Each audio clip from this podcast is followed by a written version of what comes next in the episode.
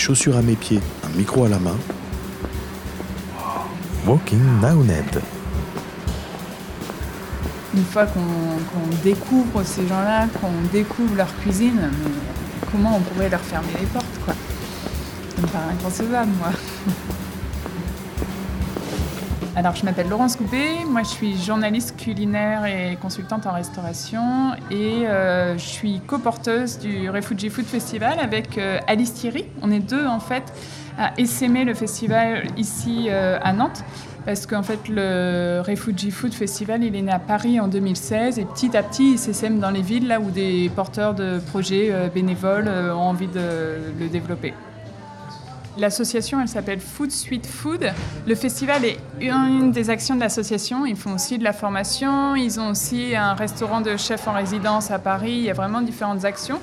Le festival, vraiment, l'idée, c'est en fait de créer un temps fort sur lequel on amène la question de l'accueil des réfugiés en France et on l'amène de façon positive puisqu'on l'amène à travers euh, la cuisine.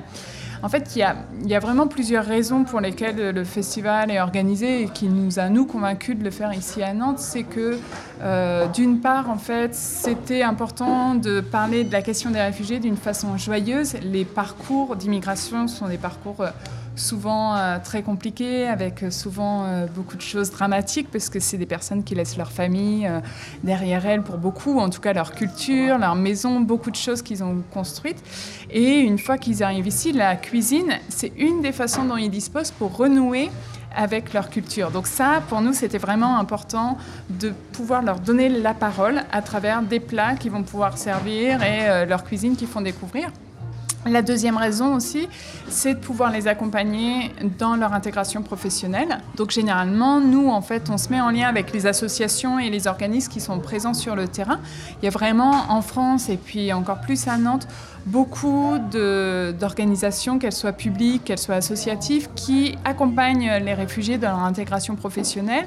Nous, on se rapproche d'eux et on leur dit, voilà, si vous avez des réfugiés qui s'orientent vers la cuisine, nous, on peut euh, les conseiller parce qu'on connaît ce et on peut les faire participer au festival euh, à travers des dîners à quatre mains. Donc, ils vont rencontrer un chef pour échanger sur ce métier-là, etc. et envisager euh, avec du concret un métier pour leur avenir.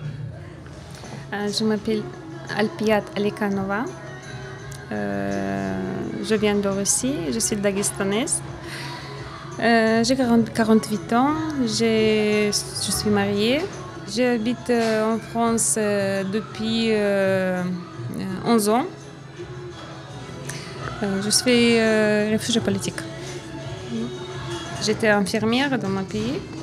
Et en France, euh, mon diplôme n'est pas reconnu. Et pour faire les formations, pour faire des études, je ne parle pas très bien et je ne peux pas faire des études. C'est long aussi. Et après, j'ai changé mon projet. Mais j'ai toujours, depuis petit, j'ai aimé la cuisine. J'ai cuisiné beaucoup à la maison. Euh, depuis que je suis petit. Euh, à partir de 10 ans, je pense. J'ai toujours fait, j'ai fait pâtissier, j'ai euh, cuisiné toujours. C'est comme ça. Souvent, on mange hinkal. C'est le plat traditionnel. je suis avare, nationalité avare, parce que chez nous, il y a beaucoup de différentes nationalités. Et on mange ce plat traditionnel, c'est hinkal. C'est le pâte avec de sauce d'ail. Mm, chez nous, la femme, beaucoup de cuisiniers à la maison. toutes les femmes, ils, peuvent cuisiner, ils savent. Euh, ils sont capables de faire cuisiner. euh, tu peux amener ta touche à ce moment-là, puis l'idée c'est qu'elle apprenne, tu vois. Parce qu'elle elle fait de la restauration un peu collective, donc euh, tu vois, c'est pas la même alors euh, moi c'est Bérangère Coine, euh, je suis propriétaire et chef du Café Beko à Nantes. Ça fait longtemps que je vois euh, ce festival avoir lieu à Paris et quand ça s'est exporté à Nantes j'ai trouvé ça hyper chouette. Donc j'avais un peu suivi l'année dernière et quand Laurence Desbouillons m'a proposé de participer cette année, bah, j'ai tout de suite dit oui parce que je trouve que c'est hyper chouette de pouvoir mettre en valeur euh, bah, ces profils qui au final une place parfois un peu euh, difficile je pense dans la société en France. Euh, Enfin, politiquement, voilà, l'immigration, on voit comment c'est en France, c'est compliqué. Alors qu'en fait, c'est des gens qui peuvent nous apporter beaucoup, nous faire découvrir des cultures qu'on connaît peu. Et notamment, moi, le Dagestan, je connaissais pas. je n'aurais pas pu le mettre sur une carte. Et du coup, voilà, je trouve que c'est des, des, belles rencontres. Euh, voilà, et puis c'est de, se dire que ça nous, ça apporte plein de choses finalement.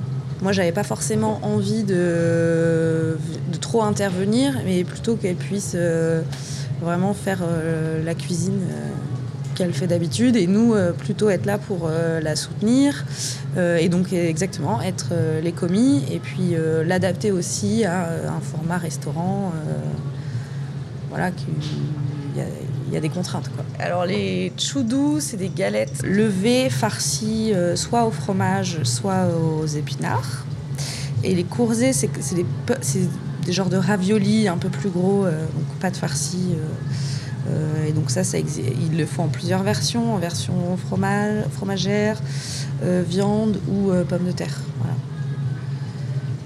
Aujourd'hui, rien que dans l'Ouest, on dit qu'il y a 100 000 postes à pourvoir en restauration. On n'arrête pas d'entendre parler de restaurants qui, là, à la réouverture, se disaient qu'ils n'allaient peut-être pas réouvrir parce qu'il manque de personnel.